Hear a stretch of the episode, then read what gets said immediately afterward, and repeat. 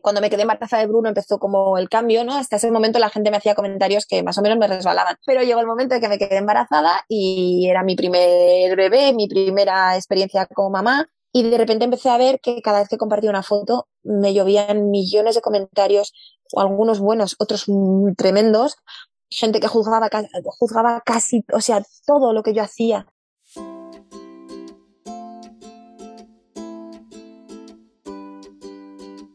Soy Laura Orzaiz y me encanta hablar de marketing, redes sociales, mindset y todo lo que hay detrás del fascinante mundo del emprendimiento.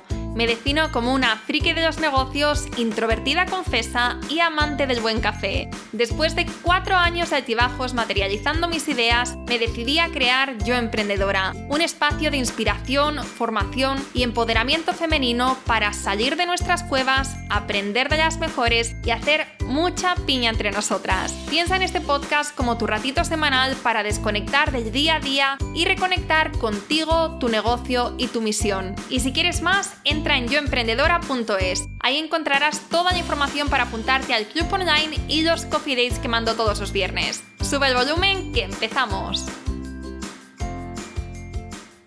No te imaginas el tiempo que llevaba queriendo entrevistar a Alma en el podcast. Y si te digo la verdad, cuando le mandé la invitación no pensé que llegáramos a cerrar tan fácilmente la entrevista, porque como vas a poder escuchar en los próximos minutos, entre proyectos y ser madre de tres peques, no le sobra ni un minuto al día. Te cuento un poco sobre Alma por si todavía no le conoces. Alma es emprendedora, chef pastelera y comunicadora. Entre sus cuentas de Instagram suma 340.000 seguidores a día de hoy, 145.000 suscriptores en YouTube, ha escrito nada más y nada menos que 13 libros y se dedica a impartir cursos y talleres de cocina. Vamos, que aburrirse poco. Y lo que más me ha gustado de esta charla es que no está nada estructurada, sino que nos hemos dejado fluir y hemos hablado de sus comienzos como emprendedora, de Instagram, de la maternidad, límites, críticas, haters. Vas a ver que Alma se muestra tal y como es, una chica auténtica, risueña y muy terremoto, y nos habla sin tapujos de la realidad de sus experiencias tras más de 10 años como emprendedora quédate hasta el final porque realmente no hay ni un minuto de desperdicio en esta charla. Y si te gusta y quieres apoyar nuestro trabajo, te agradecería inmensamente que le hicieras una captura de pantalla, que lo compartas en tus stories y nos etiquetes a arroba alma barra baja cupcakes, cupcakes se escribe, y arroba yoemprendedora.es. Muchísimas gracias y ahora sí, empezamos. Hola Alma, bienvenida al podcast. Hola, ¿qué tal? Encantada. Bueno, encantadísima de, que estés por aquí.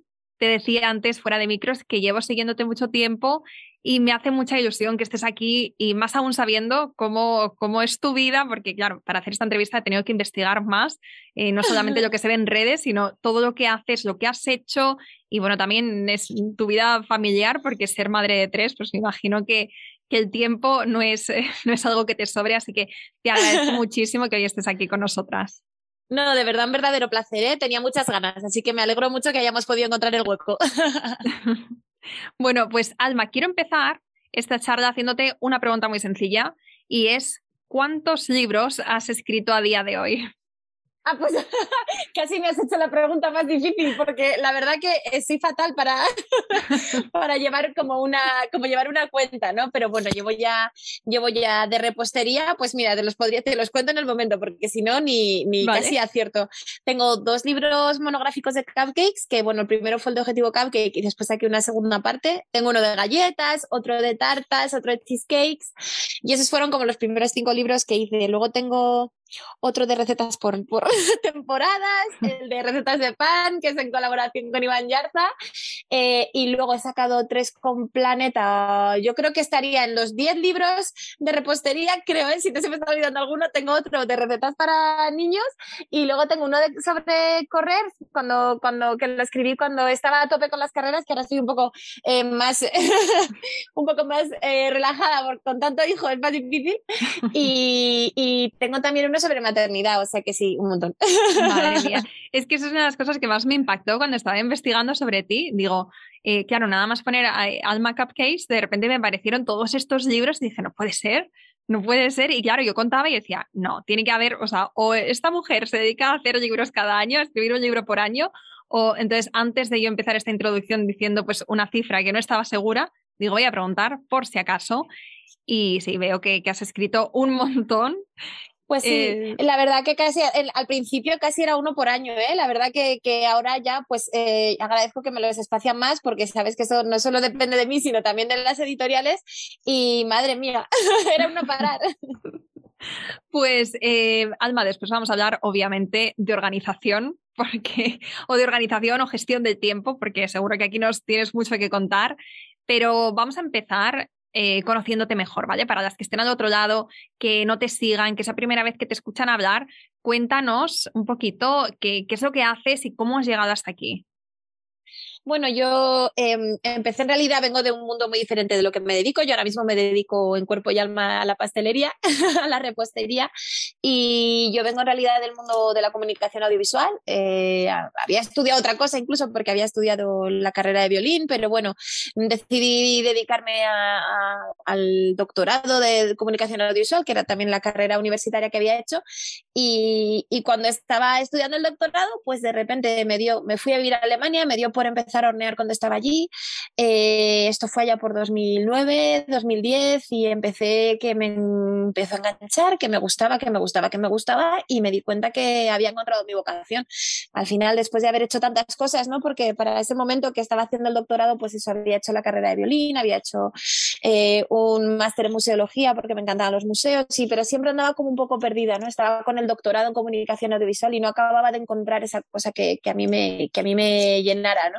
Y lo encontré en la repostería, mm, de casualidad total y absolutamente, como un hobby al principio. Y para cuando me tocó volver a España porque acababa mi beca de doctorado de estar en Alemania, pues, pues ya tenía claro que ni doctorado ni nada, que me ponía con la repostería a tope y hasta hoy.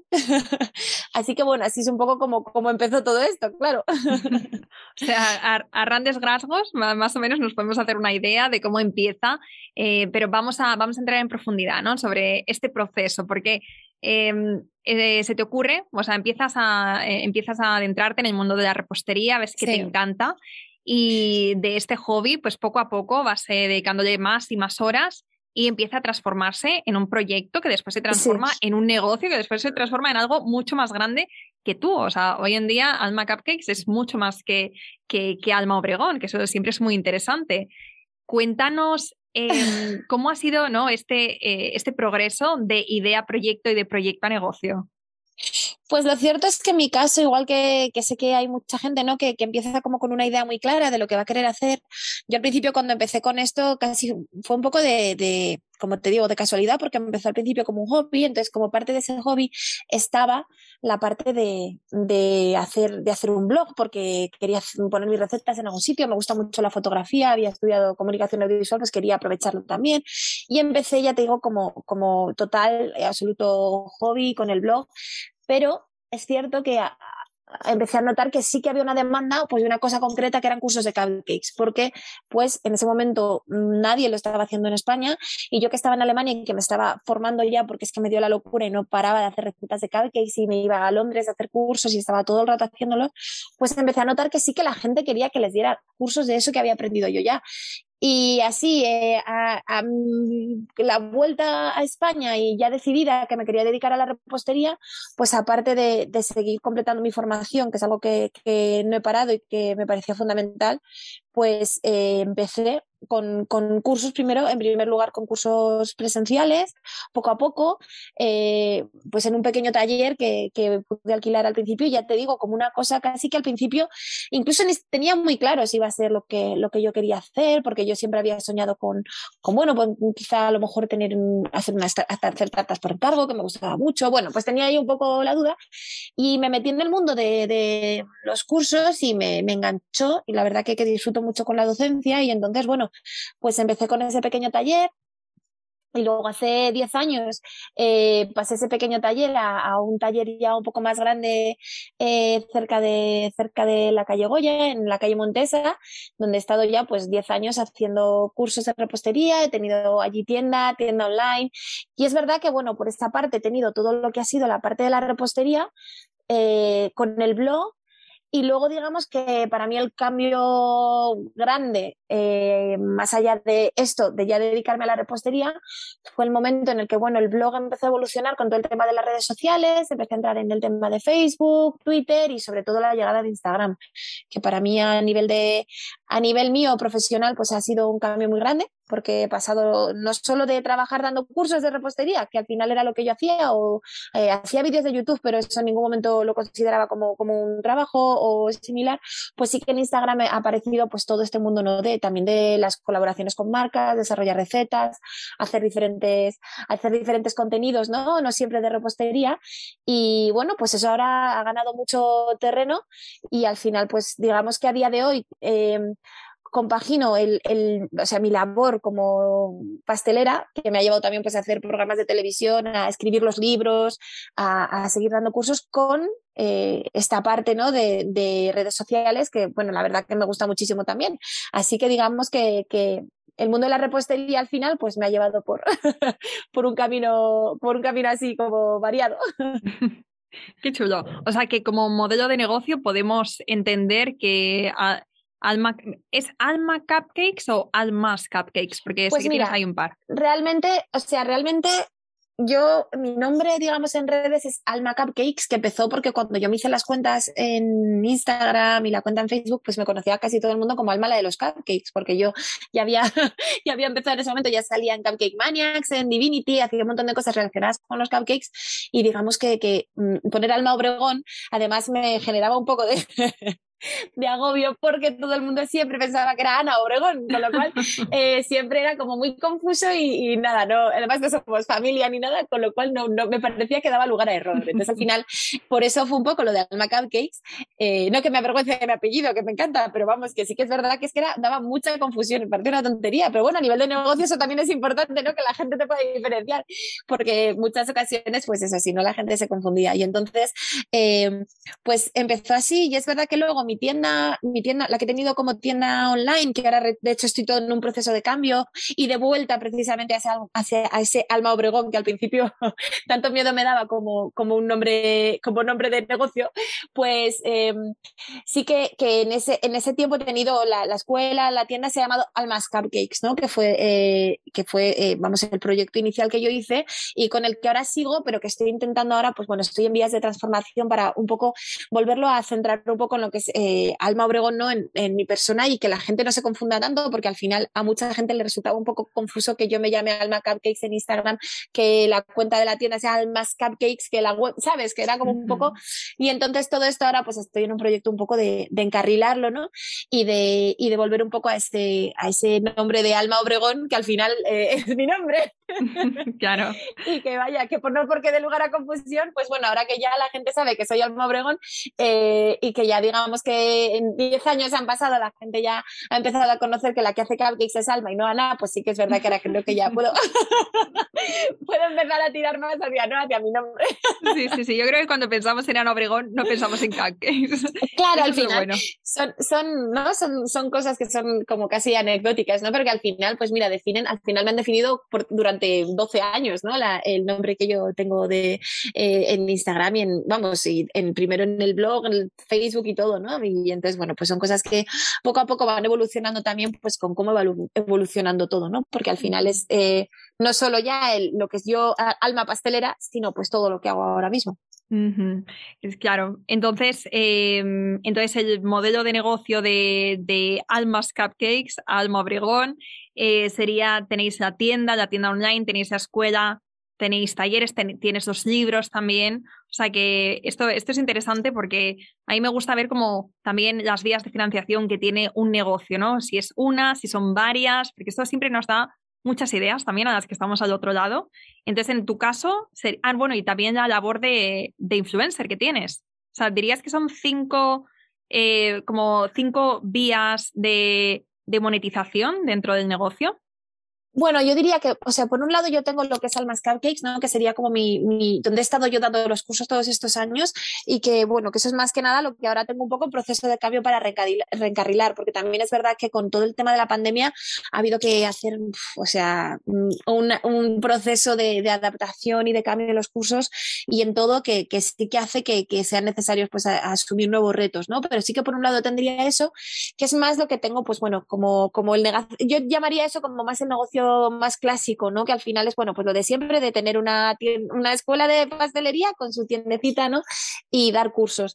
Pero es verdad que, bueno, casi todo, ahora mismo me, me, encuentro en un proceso un poco de, de, de, enfocar hacia la otra parte, ¿no? Que es toda la parte de, al final, de, de, lo que se hace online, que yo creo que con esta pandemia, y en eso sí que creo que, que ahora es un momento también que, que es para, para, apostar ¿no? por todo esto, la pandemia ha acelerado un proceso que tenía que llegar, que era el proceso de, de, que se hicieran muchas más cosas eh, online y muchas más cosas eh, teletrabajando. Eh, porque es una opción que además ayuda a la conciliación, porque es una opción que además permite pues, aprender desde donde estés, por ejemplo, en el caso de, de, la pastelería. Y yo esto es algo que ya, ya como hace, pues yo diría que seis años, seis, seis años por lo menos, empecé a hacer cursos, más, eh, grabé ya unos cursos online y mira, entonces los grabamos, me acuerdo, con la misma productora que estoy grabando ahora cursos online y recuerdo que aunque funcionaron bien y la gente se apuntaba, la gente no acababa de entender el tema de que un curso fuera online, ¿no? Y no, y no tenían como el mismo enganche que los cursos eh, presenciales. Sin embargo, ahora he notado, hemos empezado con el tema de los cursos online otra vez a tope y es eh, impresionante. ¿no? Entonces sí que diría que tenía por un lado ese negocio más clásico, que sería el de Almas Cupcakes, ¿no? que es el que ahora creo que quiero modernizar.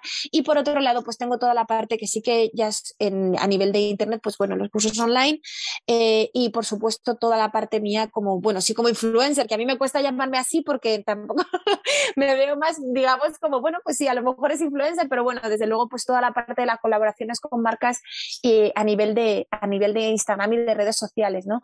Que a mí me abre también pues un, una parte que me gusta mucho, que es toda la parte de, de desarrollo de recetas con diferentes marcas, de, de, poder hacer proyectos. Y luego, por último, sí que tendría la parte de los libros, pero también diré que, que bueno, pues haciendo libros de repostería uno no, no puede, no monetiza mucho, hombre, lo justo, ¿no? Pero digamos que, que, sí que el mundo también de los libros, pues bueno, yo por lo menos eh, no me daría para vivir y alimentar a los tres hijos que tengo. o sea que digamos que lo de los libros sí que es algo que yo me encanta hacer, que yo lo disfruto muchísimo, pero que quizá es la, la vía de, en, en el sentido de, del emprendimiento, pues la parte que digamos en menor, menor eh, digamos, sea, supone la menor fuente de, de, monetización, ¿no? De todo lo que yo hago. Porque al final, pues bueno, es algo que hago, que, que, hago una vez al año o ahora cada dos años, una vez cada año, depende. Y que, y que bueno, pues que pues la verdad que tengo la suerte de tener unos, unos lectores muy fieles y de que todos los libros han funcionado muy bien y, y es un placer, pero, pero los libros, pues cualquier autor que lo sepa, el porcentaje que se lleva el autor es, es mínimo. Con lo cual, pues sí que diría que si tenemos que, diría más que son más esas dos ramas, ¿no? Las dos vías principales es lo que es mi negocio más clásico y luego toda la parte de redes. Vale, vale, clarísimo. Vale, eh, además ayer vi en Stories, eh, estabas mencionando lo de la parte digital, ¿no? Que ahora estás dando más peso al mundo digital dentro de, tu negocio. Y ayer vi en Stories, en tus Stories, que después de 10 años con, con, vuestro local vais a hacer un traslado para, eh, para conciliar mejor y también quizá por otros motivos. Me imagino que tomar esa decisión ha sido complicado, ¿no?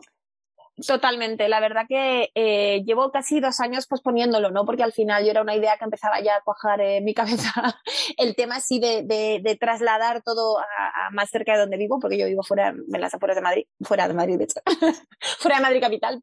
Y, y, bueno, pues sí que tenía esto en la cabeza, porque al final, bueno, ya para ese momento tenía dos hijos, pero bueno, en ese momento al final optamos por, por seguir y, y, y justo cuando estábamos con dudas de si seguíamos allí en el centro de Madrid o nos veníamos, pues cayó todo tema de la pandemia y ya ni me lo había vuelto a plantear, pero es verdad que ahora como mamá ya de familia numerosa y que yo soy, me, o sea, a mí me, apasiona mi trabajo, pero por delante de todo me apasionan mis hijos, o sea, en ese sentido sí que es verdad que la maternidad me, ha hecho reenfocar mucho mi emprendimiento, ya el nacimiento de Bruno me, me cambió mucho los esquemas, pero ahora ya con tres... Eh, pues valoro cada minuto con ellos, valoro cada, cada oportunidad de, ¿no? de pasar el tiempo con ellos y, y necesito buscar un, un, o, sea, he necesitado buscar una, una opción, ¿no? que me permitiera conciliar de una forma más, más sencilla, porque ahora mismo, pues bueno, al final los cursos todos son en fines de semana siempre, cuando, cuando los imparto, además los imparto lejos de casa, tardo bastante en ir, mucho en volver por los atascos y, y se me estaba complicando mucho al final a nivel de conciliación y de, y de, y de conciliar ese, trabajo que me apasiona con mi familia que, que me apasiona mucho más. Entonces, la verdad que sí que, que, ha sido una decisión difícil porque evidentemente no solo afecta a mí, sino al personal de las personas que trabajan conmigo, pero, pero necesario y, y, que vamos, yo creo que, que, cualquier persona en mi lugar y yo desde luego en ese sentido me siento afortunada de poder, aunque sea un paso para mí complicado, porque ahora me implica casi como empezar de cero, ¿no? En el sentido de, de ahora eh, volver a encontrar el lugar perfecto.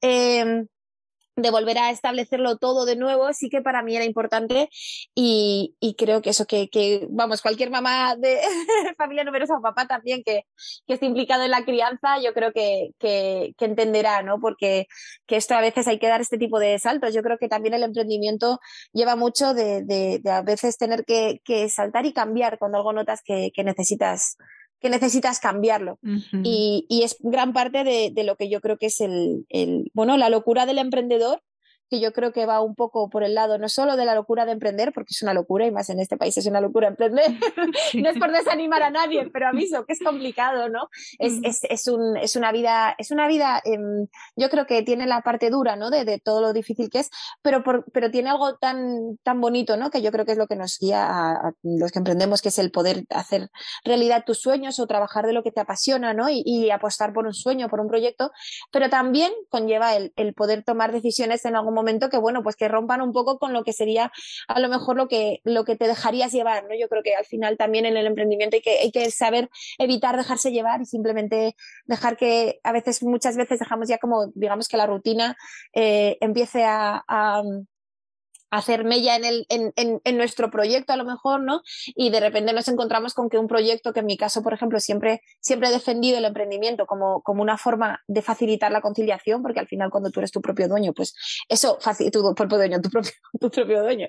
Cuando tú eres el dueño, el dueño de tu negocio y tú eres tu propio jefe, eh, tú puedes organizar los horarios y organizarte mucho mejor para poder conciliar es cierto que puedes caer al final en, situaciones, como me ha pasado a mí, en las cuales casi eh, me estaba dificultando yo a mí misma al conciliar mucho más que habiendo tenido un trabajo de otro tipo, con lo cual es verdad que, bueno, que ahí toca echar el freno eh, pensar bien qué es lo que qué es lo que queríamos cuando empezamos a hacer esto y qué es lo que buscamos con, con, este emprendimiento. Y bueno pues tomar las decisiones no en mi caso disfruto muchísimo también grabando los cursos online y estoy ahora pues eh, voy a seguir dando cursos por supuesto y voy ahora a, a, a, ponerme a tope con el nuevo con el nuevo lugar en el que los impartiré. Pero pero tengo ahí esta esta cosa de apostar mucho por los cursos online porque es que de verdad que, que, que me parece o sea súper guay Mm, súper divertido. Eh, el curso que he lanzado de tartas, la gente está muy contenta. Veo que hay una relación muy personal con los alumnos, pese a la distancia, ¿no? Eh, del, del, de que esté a la pantalla de por medio. Y luego sí que además, pues bueno, pues a la hora de conciliar para mí ha sido una revelación, porque al final mis hijos son muy pequeños eh, y, y, necesitan que esté con ellos, ¿no? En los horarios en los que ellos no están en el cole. Sí, sí, sí. Sí, sí, la parte digital, bueno, nosotras, eh, la gran mayoría de las que estamos escuchando, de las que estamos al otro lado, somos emprendedoras digitales y justamente hemos creado negocios digitales para tener por lo menos esta parte de poder organizar nuestros horarios y poder trabajar desde donde queramos, tener como esa libertad, eso lo, lo valoramos muchísimo y eso que buscamos. Pero es verdad, y, eh, me gustaría que, que, entrásemos en un tema que estabas tú hablando antes, os mencionado por encima, que es la parte de poner límites, ¿no? Que cuando cuando emprendes, eh, muchas veces como que se te olvida dónde, no es que se te olvide, pero eh, le das prioridad al trabajo, a los objetivos, al crecimiento y se van difuminando esos límites que para ti son esenciales para al final pues, eh, ser feliz, estar presente en la vida de tu familia, que son los motivos reales por los que empezaste a emprender. ¿Cómo, háblanos de, de, cómo ha sido para ti este proceso de readaptación, de, de eh, o sea, no recordar, sino de, de poner de poner en el centro lo que es importante y de construir en el, negocio en torno a esto? Pues mira, para mí ha sido, lo hablo, lo hablo muchísimo con mi marido, porque al final eh, para mí ha sido algo que, en, sobre todo este para mí como digamos que ya el límite me ha llegado en este último trimestre de, de, 2021, porque yo sí que es verdad que, bueno, yo cuando empecé y emprendí y hacía al principio mis cursos, mis libros, mis programas de televisión, yo salía de casa y podía volver a las mil de la noche de haber estado todo el día trabajando y me ponía con el ordenador y seguía trabajando y al final cuando haces algo que te apasiona y no, y no tienes nada, no tienes familia, pues no hay ningún problema. Luego es verdad, luego conocí a mi marido, a Lucas, y entonces pues él también tenía unos horarios muy largos, pues nada, los dos trabajábamos muchísimo y luego ya eh, nos escapábamos cuando podíamos, ¿no? Al final, cuando también eres emprendedor, pues tenía yo, cuando yo podía, encajaba mis vacaciones con las suyas y nos escapábamos y aprovechábamos al máximo todo el tiempo juntos, pero trabajábamos muchísimo. Pero como te decía, nació Bruno y de repente pues se me cambiaron los esquemas, porque ya de repente tenía una personita que me necesita, eh, que me necesitaba en ese momento y tuve que aprender a bajar un poco el ritmo. Y confieso que realmente incluso después cuando nació Lola e incluso hasta hace recientemente, yo he seguido con, un ritmo de trabajo, eh, con una, con, una forma de, de, o sea, digamos que no tenía bien puestos los límites. Siempre he intentado priorizar a mis hijos y siempre es verdad que en todo lo que puedo, o sea, y, y, en eso sí que he perdido oportunidades de trabajo por decir, pues yo ahora mismo no puedo viajar porque si tengo que dejar a mi hijo y es un bebé, no, no estoy dispuesta a separarme de él cuando es tan pequeño, o no puedo hacer esto pues porque me implica eh, lo que sea, ¿no? Cosas que sí que, que, que he dejado de hacer por, por por ellos, pero, pero es verdad que la parte que era la que, en la que yo tenía que, decidir, pues limitar horarios de trabajo a lo mejor, o no estar trabajando todo el día y, conciliando como puedo y, no estar trabajando por las noches y, a todas horas, pues me ha costado establecer esos límites. Y ya, digamos que para mí, eh, este último trimestre del año pasado, eh, que venía de todo el cansancio de la pandemia que yo creo que a muchos nos ha pasado, ¿no? que a mí por lo menos me ha pasado mucha factura a nivel mental, eh, me ha resultado muy estresante todo el tema de dar los cursos con la pantalla, con la mascarilla, con los alumnos, las mamparas, todo nuevo, cambiando, que muy, ha sido muy raro.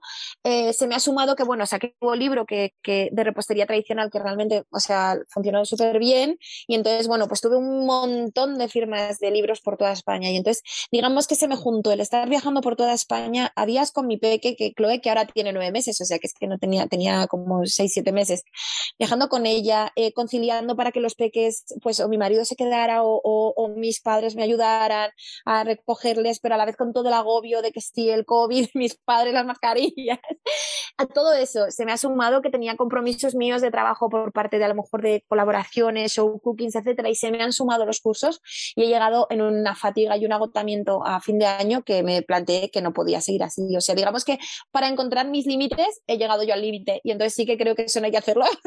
si puedo dar una, si puedo dar algún consejo, es mejor. Yo creo que es importante no, no, no llegar. ¿no? Yo, yo ya cuando nació Lola me planteé esto de los límites y es verdad que he limitado mucho y, en ese sentido he eh, limitado pues yo siempre ya en cuanto en el momento en que Bruno ya empezó a estar escolarizado y, empezó a tener menos horas de estar conmigo sí que esas horas son de él pero aún así con los cursos las colaboraciones tal pues al final siempre me iba el trabajo comiendo tiempo y, cuando nació Lola lo empecé a notar y ahora ya cuando nació Chloe me he dado cuenta que, que yo empecé, o sea, una de las cosas que me gustaba de, emprender y, por lo que yo he seguido emprendiendo y, me encanta es poder yo, digamos, organizar las cosas para poder dedicar tiempo a las cosas que me gustan, que era una cosa de mi trabajo, pero evidentemente ahora es mi familia muy importante para mí.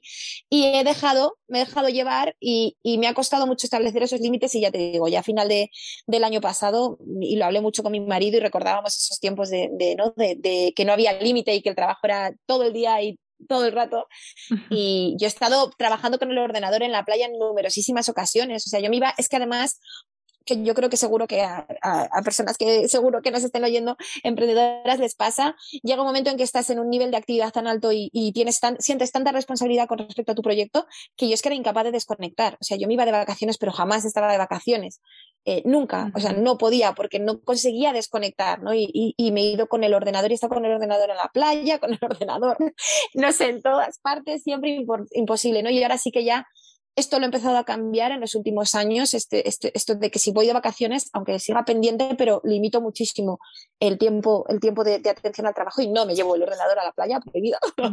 Porque además se rompe el ordenador, por si alguien lo quiere saber, se llenan de arena y luego se estropea.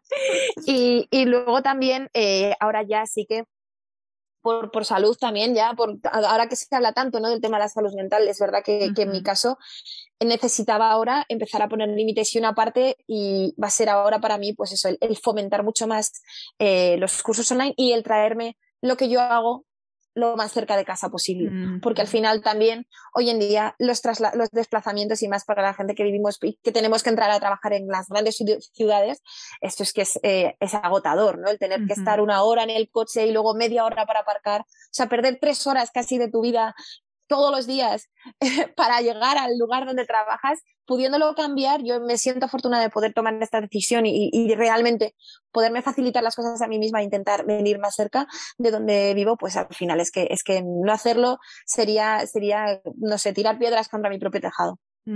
Sí, sí, sí.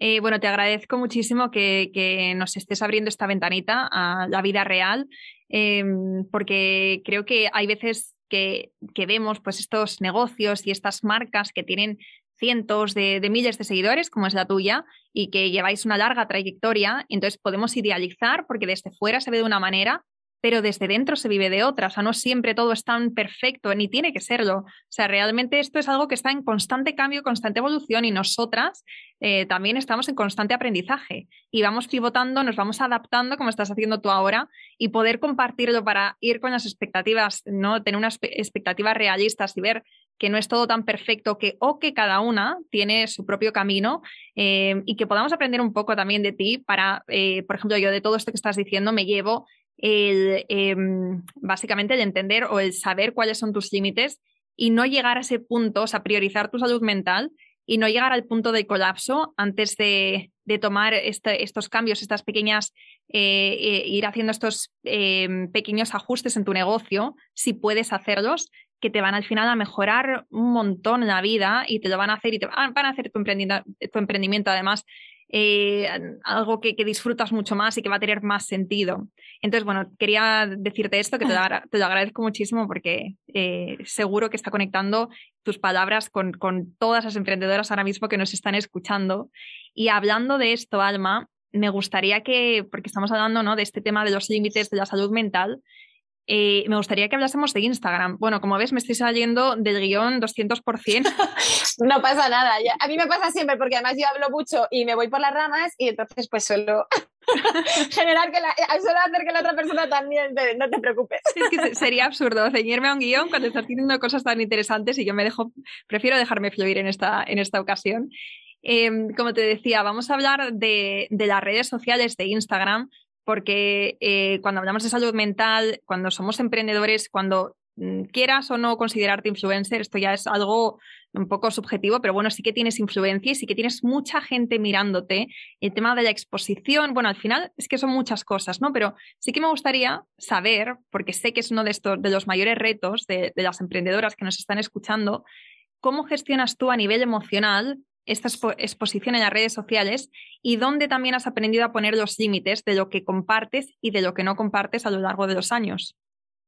Bueno, eh, por un lado, eh, sobre lo que comparto y no comparto ha sido más bien un, al final, eh, un doble aprendizaje. Por un lado, al principio era como mucho más espontánea y no daba mucho digamos, bueno, pues lo subo, ¿qué más da? ¿no? Tenía un poco esa cosa de yo siempre, yo empecé mi blog y, en mi blog ya siempre contaba como mi vida personal, lo que estaba haciendo, tal, y era parte también de lo que a la gente le gustaba, que yo contaba la receta y contaba un, rollo de lo que estaba en ese momento haciendo, o qué me pasaba, o lo que me había pasado en Alemania y tal.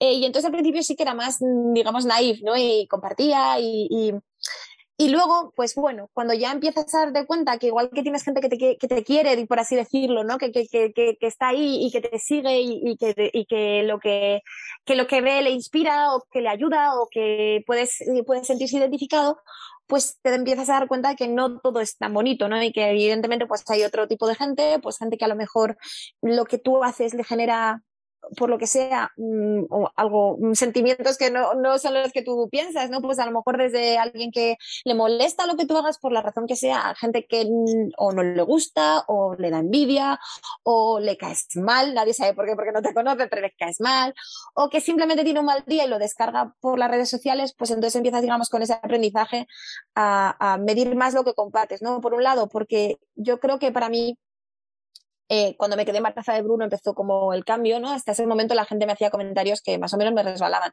pero llegó el porque yo tenía además, era más joven y tenía mucha confianza en mí misma, pero llegó el momento de que me quedé embarazada y era mi primer bebé, mi primera experiencia como mamá y me sentía, pues como yo creo cualquier mamá que, que, ha sido mamá por primera vez, pues muy vulnerable, con muchas dudas sobre cómo hacer las cosas, sobre si estaba haciendo las cosas bien, tanto en el embarazo como luego cuando nació Bruno. Y de repente empecé a ver que cada vez que compartía una foto me llovían millones de comentarios, algunos buenos, otros tremendos, gente que juzgaba, juzgaba casi, o sea, todo lo que yo hacía. O sea, desde beberme un colacao hasta, o sea, digo, si un día subí una taza de que me estaba tomando un, un, chocolate caliente, con un chocolate caliente no sé dónde, y una diciendo que como embarazada, no sé qué, o sea, desde que cualquier tontería empezó a ser fuente de que mmm, entrara gente en tropel a darme consejos, algunos buenos y otros tremendos, o con opiniones sobre todo, vamos, criminales. Entonces ahí empezó, digamos, el momento en el que me di cuenta de que yo tenía que valorar muy bien lo que compartía porque me afectaba a nivel personal mucho. O sea, a mí comentarios que me hacían me afectaban mucho y me generaban muchísima inseguridad sobre cómo estaba yo haciendo las cosas como madre, eh, que era una tontería, porque al final lo que te tiene que importar es lo que te dice la gente que te quiere y no la gente que no te quiere, porque la gente que te quiere te lo va a decir para ayudarte y la gente que le caes mal o que no te quiere o que está simplemente a fastidiar, pues te va a decir las cosas casi para fastidiarte más. Con lo cual, bueno,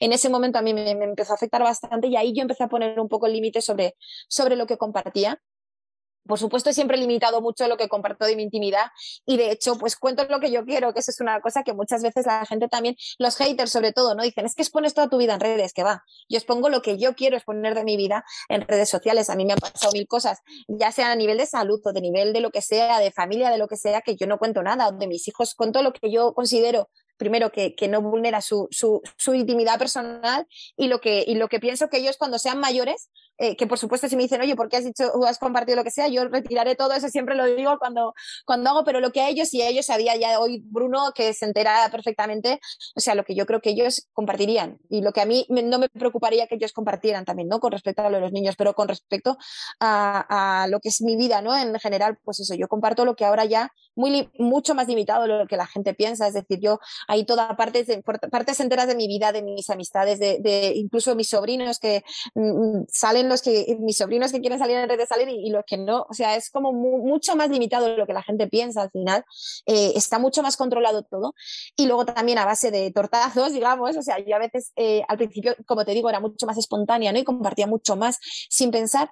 Y a base de Mm, foto que he compartido y de repente, o sea, ha sido un caos total que se ha desatado y tal, pues entonces ahí he limitado también determinados contenidos sobre los que nunca subo eh, he sido, he también empezado a ser mucho más eh, restrictiva en lo que comparto sobre mi maternidad, sobre comparto cosas, pero no soy como tan, no me abro tanto en canal porque ya me abrí mucho en canal en mi libro Maternidad Real y prefiero que la persona que quiera saber sobre mí como madre, pues lo lea porque será alguien que esté interesado y no alguien que pasa por Instagram y se mete a leer una foto sobre algo que yo cuento que me sale de, que me sale de dentro y que a lo mejor me diga un comentario que me haga daño. Entonces sí que es verdad que en ese sentido eh, me he puesto mucha coraza, ¿no? Y, sobre lo que decíamos también de limitar el, el, el, efecto que te hace, ¿no? Yo igual, yo era muy, como te digo, al principio tenía como mucha, cuando empecé en redes iba muy de subidón, ¿no? Porque era también algo guay, que chulo esto y que, que maravilla tener a los seguidores ahí y poder hablar con ellos y ese feedback. Y ya te digo, ya empecé a sufrirlo cuando, cuando Bruno eh, nació y, y, de repente quizá, ¿no? Por la maternidad que la gente siempre ahí parece que puede decir lo que le da la gana sin que pase nada, ¿no? Uh -huh. Y luego encima eh, pues tuve, cuando estaba embarazada de Lola y todavía no lo ha dicho, tuve la típica foto que me entraron millones de haters y de repente ya, o sea, como que fue un momento de estos de inflexión y ahí además me enteré de que si había un foro que hablaban de no sé qué, o sea, como que fue un momento mm, de que... Yeah que era como todo malo de las redes sociales y tal, y, entonces, y me afectaba muchísimo. Y entonces tomé la decisión con mi marido, eh, que además de siempre en estas cosas pues me orienta mucho y me dijo, no, puedes dejarte afectar por todo esto, porque toda esta gente que te dice cosas malas, no las conoces de nada, no, te, no son la gente que te quiere, tienes que te tiene que importar lo que te decimos los que te queremos uh -huh. y tienes que, tienes, no, sí. tienes que poner una, una, un caparazón. Y entonces, bueno, pues ahí tuve unos días de desconexión total y desde entonces de decir que, que funciona en el sentido de que me he hecho mucho más, mucho más dura, es decir, ahora ya los comentarios que me puedan decir, que además he de decir ¿eh? que soy afortunada porque últimamente, quizá porque también yo limito mucho más cómo me expongo, eh, ya he aprendido a hablar de determinados temas o determinadas cosas que cuando es algo que a mí me, me, toca mucho el corazón, directamente no ponerlo. He aprendido a, callarme antes de, exponerme a algo que me vaya a hacer daño, pero a la vez es verdad que, que aparte de que no tengo tantos comentarios mmm, haters, he aprendido a tener un caparazón, vamos, o sea, tengo ahora mismo un escudo puesto ahí de grosor de Pero es que 20 es centímetros. Es necesario. Es necesario. Sí, sí. Es muy necesario porque al final, eh, por alguna razón que desconozco y que sería muy interesante, y no sé si habrá alguna tesis doctoral sobre este tema, pero puedes tener 99 comentarios buenos en una foto, que como alguien venga y te ponga un comentario que te haga daño, los otros 99 es que ni los lees. O sea, lo que estás todo el rato dándole vueltas al comentario malo. Y eso te pasa tanto a nivel de persona como a nivel de negocio, ¿no? Eh, yo creo que le puede pasar a cualquiera. Tienes un negocio y te pone alguien un, comentario, un comentario malo sobre ya sea tu tienda, tu, tu producto, lo que haces y todos los demás, los miles de comentarios que has tenido buenos, pasan a no valer nada. Y el único que te perturba y que te despierta por la noche y que te angustia en la ducha es el malo, ¿no? Entonces ahí hay que ponerse un caparazón, porque es que si no, no se puede seguir adelante. Y yo sé en lo que he trabajado mucho desde que nació mi hija Lola hace, hace ya tres años. Ahí ese, han sido tres años de, de, trabajar mucho en, en, esa coraza, ¿no? Y, y, en solo en las críticas constructivas, bienvenidas, y aprendo mucho de comentarios que me hace gente o que, eh, que, recibió, que recibo que, que, me hacen aprender, pero un caparazón de, grande para, para, los comentarios que se lo quieran hacer daño, porque, porque esos no, no, no benefician a nadie, ¿no? Y lo único que buscan es hacer daño. Sí, sí, sí, sí. Total. Eh, hace, hace poco tuvimos también aquí, eh, bueno, no sé si la entrevista ha salido, cuando sale. Sí, yo creo que ya habrá salido la entrevista con Isabel y antes también tuvimos la entrevista con Vic Girao, que ambas pues eh, son influyentes dentro de sus sectores y hablábamos en las entrevistas de, de también los haters que, que, habían tenido, de los foros donde se les criticaban, del daño que les había hecho, o sea, de, de la gestión emocional, de lo que implica, de, uff, es que es, es, de hecho, Tal cual, es que al final, sí, sí, es que al final, uy, perdona, que te he interrumpido, dime, dime. No, eso yo iba a decir que cuando, cuando estaba hablando con una de ellas y estábamos hablando de esto y, después me puse a bichear yo en un foro que es donde hablan de, de todas y puse mi nombre y se me paró el corazón porque vi que había un foro abierto sobre mí, pero gracias a Horror. Dios. No, no, pero gracias a Dios solo, solo había un comentario de una persona preguntando y nadie había contestado y esto era hace dos años y dije, uff, menos mal que yo todavía no estoy ahí porque odia, no sé, no sé cómo, cómo reaccionaría porque al final somos humanas y sí que es verdad que dicen que los negocios tienes que tener la piel gruesa, pero eso yo creo que te lo vas haciendo, la piel se te va engrosando, si, si es el verbo, eh, con golpes a base de, de, bofetazos, que no me sale la palabra, y como te ha pasado a ti, pero es que al final te vas adaptando, ¿no? Yo creo además que, mira, eh, una cosa injusta que es la de los foros, porque al final cuando son los comentarios en Instagram, pues bueno, puedes comentar o evitar, o sea, puedes contestar, ¿no? O evitar contestar o incluso mm, borrar el comentario si te toca mucho la nariz de la persona o bloquear a la persona, ¿no? Que muchas veces al final es una persona que, que, que, está, mm, a lo mejor por la razón que sea obsesionada, ¿no? Y te, entonces te está queriendo perturbar, o a lo mejor es alguien incluso de tu entorno, ¿eh? Que a mí esto al principio me pasó una persona de mi entorno que pues la, la idea que tuvo para, digamos, eh, eh, hacer, no sé, hacerse notar, pues era eh, hacer comentarios malos hasta que pillé que era esa persona, ¿no? O sea, que te pueden pasar, hay muchas, muchas variables en ese sentido, ¿no? Pero, pero sí que es cierto que el tema de los foros, por lo que es verdaderamente injusto es porque, claro, tú qué vas a hacerte una cuenta en un foro para contestar lo que, las mentiras que están diciendo sobre ti, porque además, vamos, o sea, no, te dice de todo. No, o sea, no vas a dedicarles un minuto de tu tiempo, ¿no? Entonces yo, por ejemplo, con respecto a los foros sí que te diré y si sirve a alguien que tenga que le hayan estado criticando en algún foro o algo, yo la decisión que tomé hace tres años, yo sé que hay foros en los que se habla de mí, yo no he leído una sola palabra de lo que se dice de mí desde hace tres años, porque antes leía y me leía lo que decían y me hacía muchísimo daño porque no podía contestar. Y al final me hacía daño porque yo quería contestar, pero ¿qué voy a ponerme yo a perder mi tiempo? Y veía mentiras que se estaban diciendo, eh, cosas que se estaban diciendo totalmente falsas, datos eh, inventados o insultos hacia incluso mis hijos o, mi, mm, hijo o, mi marido o lo que fuera.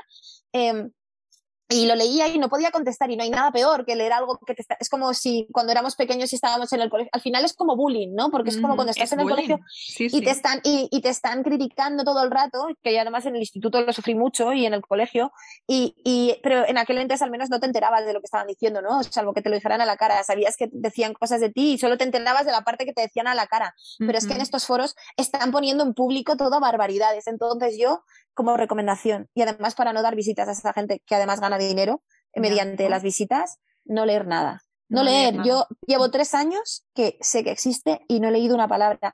Y mi, de verdad, mi salud mental mejoró también infinitamente porque no hay nada peor cuando estás emprendiendo y cuando estás haciendo un negocio más algo como lo que hago yo, que es muy de cara al público y yo todo lo que hago es, eh, es muy importante también, eh, pues todo, todo, ¿no? Lo que, el feedback para mí era eh, verdaderamente dañino, ¿eh? dañino. Entonces, pues prefiero no leerlo, que digan lo que quieran, que es que no lo voy a leer y no me va a afectar. Si, si el objetivo que tienen esas personas que hacen esos foros y esos hilos y esos eh, comentarios es hacerme daño, si ese es el objetivo, desde luego no lo van a conseguir porque yo no lo estoy leyendo. Pero ni yo ni tengo prohibido a cualquier persona en mi familia que lo lea, porque además todos tenemos madre, padre, si tenemos suerte que, que, que, que están con nosotros, tenemos madre, padre, marido, hermanos, etcétera, que pueden acabar también leyendo alguna de las cosas que se dicen, ¿no? Y digamos que en mi caso, hasta donde yo leí hace tres años, no eran cosas muy graves, pero de otras chicas que conozco, yo sé que se decían y se probablemente se seguirán diciendo verdaderas barbaridades, ¿no? Y verdaderas barbaridades probablemente hasta ilegales, ¿no? Y, todo esto no, solo, no solo afecta a esa persona, afecta a sus familias y a la gente que le rodea. Entonces yo creo que la, que, que la solución bueno, aparte de que eso debería estar perseguido y cerrarse, porque se dicen muchísimas cosas que son ilegales, amenazas y de todo, creo que debería ser, la solución es no leerlo. y, y, también si puedo, si este comentario puede servir a alguien, no leerlo. O sea, sé que es complicado. Al principio seguro que dices, no quiero saber lo que dicen sobre mí, mejor no lo sepas. Porque esas personas, es un nicho muy limitado de personas lo que lo está diciendo. Y a ti, la gente que, que, te sigue, que, que sigue tu emprendimiento, lo que sea, es mucho mayor y es la que te importa, porque es la gente que, como te digo de nuevo, la gente que al final te quiere y está eh, interesada por lo que tú aportas, ¿no? No gente que pasa la vida pues qué, diversión, ¿no? O sea, que pasas la vida criticando a gente en un foro, ¿no? Pues eso, creo que ahí hay que poner, hay que poner límites, ¿no? Y ya te digo, yo por ejemplo en esto los puse hace más tiempo, me ha costado más tiempo el poner ahora los límites, eh, eh, digamos, más en mi profesión para, para literalmente limitar el tiempo que dedico al trabajo y en pro de mi familia, pero, pero sí que es verdad que, que lo de las redes sociales es, es, tremendo, ¿no? Y los foros es tremendo. Es una, es una cosa que se tendrá que controlar en algún momento, porque, porque al final yo creo que a nivel de, de salud mental hay mucha gente que, que, que, que, o sea, que o te pones la coraza o es que puede acabar contigo.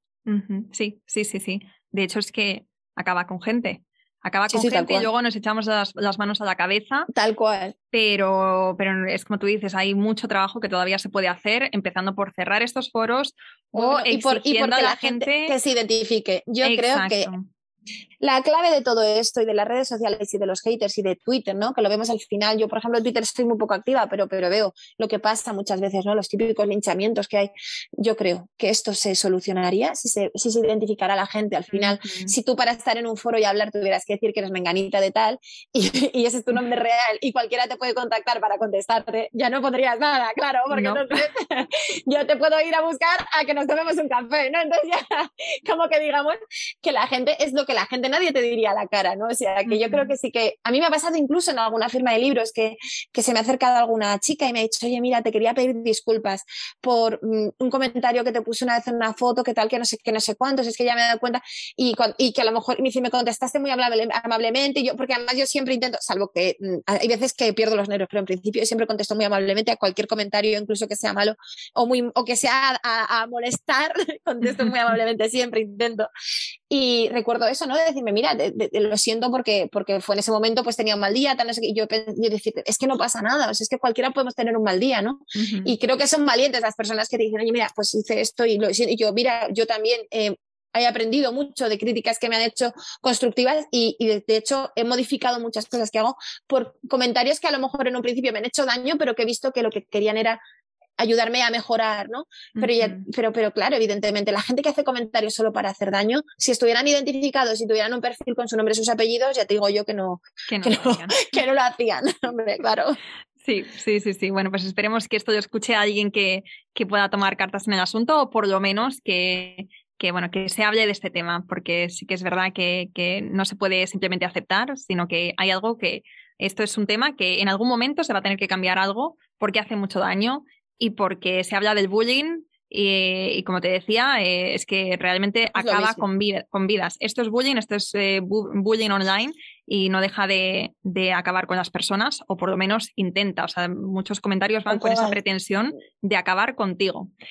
Eh, bueno, vamos a, vamos a ir terminando la entrevista porque se nos acaba el tiempo, pero que sepas que, me ha encantado, me, me, encanta este enfoque que, que, le hemos dado. Creo que, vamos, ha sido brutal de los temas de los que se han hablado hoy por aquí. Antes de terminar, Alma, te voy a hacer cuatro preguntas y la respuesta tiene que ser lo más breve y lo primero que se te venga a la cabeza. Amigo, sabes que eso es muy difícil. ¿eh? Estás eh, viendo, En una frase. en una frase, respuesta en una frase. Venga, ahí va el reto. Primera pregunta. Sabiendo lo que sabes ahora, ¿harías algo diferente? probablemente todo. no, sí, sí, haría, haría muchas cosas diferentes, que cosas que, que, en algún momento me han parecido buenas ideas y ahora veo que no lo fueron, o cosas que en algún momento descarté y ahora pienso que, que hubiera sido mejor. Pero al final, y como me dice siempre mi marido, de nada me sirve estar dando vueltas a lo del pasado que ya no se puede cambiar y lo que hay que hacer es mirar hacia adelante e intentar tomar las mejores decisiones posibles con los datos que tenemos en cada momento, claro. Muy bien. ¿Qué es para ti el éxito? Bueno, para mí el éxito, y es muy personal, pero para mí el éxito es eh, cuando estoy en casa con mis hijos y nos estamos partiendo la risa y con mi marido y nos estamos muriendo en la risa por alguna tontería y, y, no estoy pensando de trabajo, en el trabajo eso para mí es un éxito ahora mismo, no, pero para mí el éxito es poder dedicar tu tiempo a lo que te hace feliz, ya sea la familia, ya sea eh, tu trabajo, lo que sea, pero poder dedicar el tiempo a lo que te hace feliz. Ya, aunque no, no, no es la riqueza ni es el dinero que ganes, es, es el tiempo eh, haciendo cosas que, que te gustan. ¿Cuál ha sido tu mayor reto como emprendedora? Pues yo creo que sin duda el reto en el que me encuentro en los, desde hace cinco años, que es cuando nació mi, mi primer hijo, y es el conciliar. Para mí, con diferencia, mi mayor reto es el conciliar y el, el conciliar para no sentir culpa por, por, porque me pierdo cosas de ellos, por, poder estar con ellos máximo tiempo, ¿no? Y, no sentir culpa por, porque me lo pierdo y también no sentir culpa por, porque desatiendo mi trabajo, ¿no? El, conciliar esos dos, esos dos eh, sentimientos, ¿no? Entonces ahí estoy. Y ya por último, un libro recurso que te haya gustado, que te haya impactado en estos años. A nivel de emprendedora, ¿no? Te, No sé si te refieres. ¿no?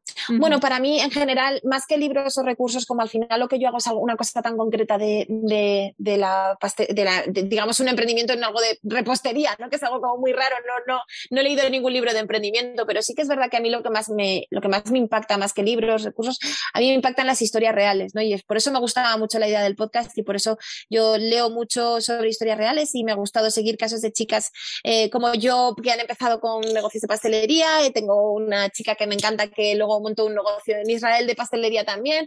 Sigo muchas, muchas personas ¿no? a través de los blogs, de las redes, que me inspiran y creo también que eso que es importante, ¿no? Pasar no solo de la teoría de, los libros sobre el emprendimiento a, a, los casos reales y sobre todo también me gusta este tipo, pues, por ejemplo, de lo que, lo que estoy intentando yo hacer ahora, que es intentar pues decir la verdad, ¿no? Sobre, sobre sobre lo que es emprender, la parte que no se suele ver, ¿no?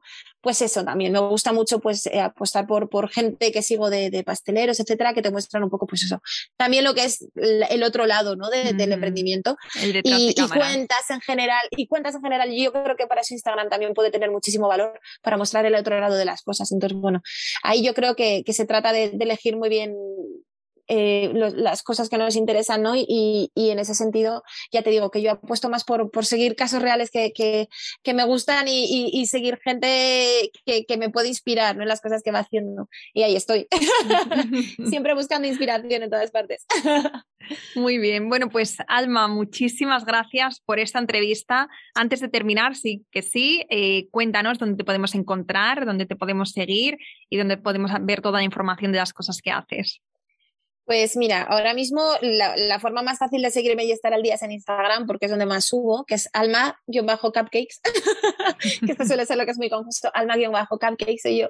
Y luego, bueno, ahora ya en este proceso que estoy haciendo, ¿no? De, centralizar todo eh, un poco y de organizar más lo que hago y, este proceso de cambio, pues ahora mismo mi página, que es la de los cursos online, que es almaobregón.com, pues será la que luego dentro de, de aquí a un mes, un par de meses, tenga centralizado ya y todo lo que hago eh, y, desde ahí ya se pueda pues, acceder a los cursos online, cursos presenciales, mis publicaciones, etcétera, ¿no?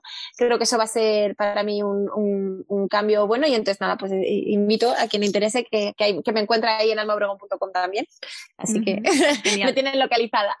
Perfecto, pues lo dejamos todo como siempre en las notas del podcast. Y Alma, de verdad, muchísimas gracias por este ratito, por esta entrevista, entre comillas, porque a mí me ha parecido realmente que es como si nos estuviéramos tomando un café y estuviéramos hablando de la vida, de los negocios, pero de una forma tan cercana. Bueno, al final no me esperaba otra cosa porque escuchándote, viéndote en tus stories, pues eh, es como eres, eh, esa es tu esencia, ¿no? la esencia de tu marca es, tu esencia, es tu personalidad y eres, eh, eres así, eres muy cercana, eres muy transparente y te agradezco de verdad todo lo que has compartido hoy con nosotras y que nos hayas dicho las cosas sin tapujos, tal y como las vives, lo bonito, lo no tan bonito, porque esto de verdad que tiene un valor inmenso para todas. Nada, muchas gracias a ti porque ha sido un verdadero placer, ¿eh? de verdad. Y nos queda pendiente un café para cuando otra vez nos veamos y que ya podamos charlar, pero con el café en medio. Eso, eso, genial. Pues muchísimas gracias y gracias a todas por quedaros hasta el final. Nos escuchamos la próxima semana. Un abrazo. Espero que te haya gustado este episodio y si es así, me encantaría que dejaras una reseña en iTunes, en Evox o en la plataforma que escuches tus podcasts. Esta es la mejor manera que tienes de apoyar el podcast y su continuidad. Muchísimas gracias por quedarte hasta el final y seguimos la próxima semana.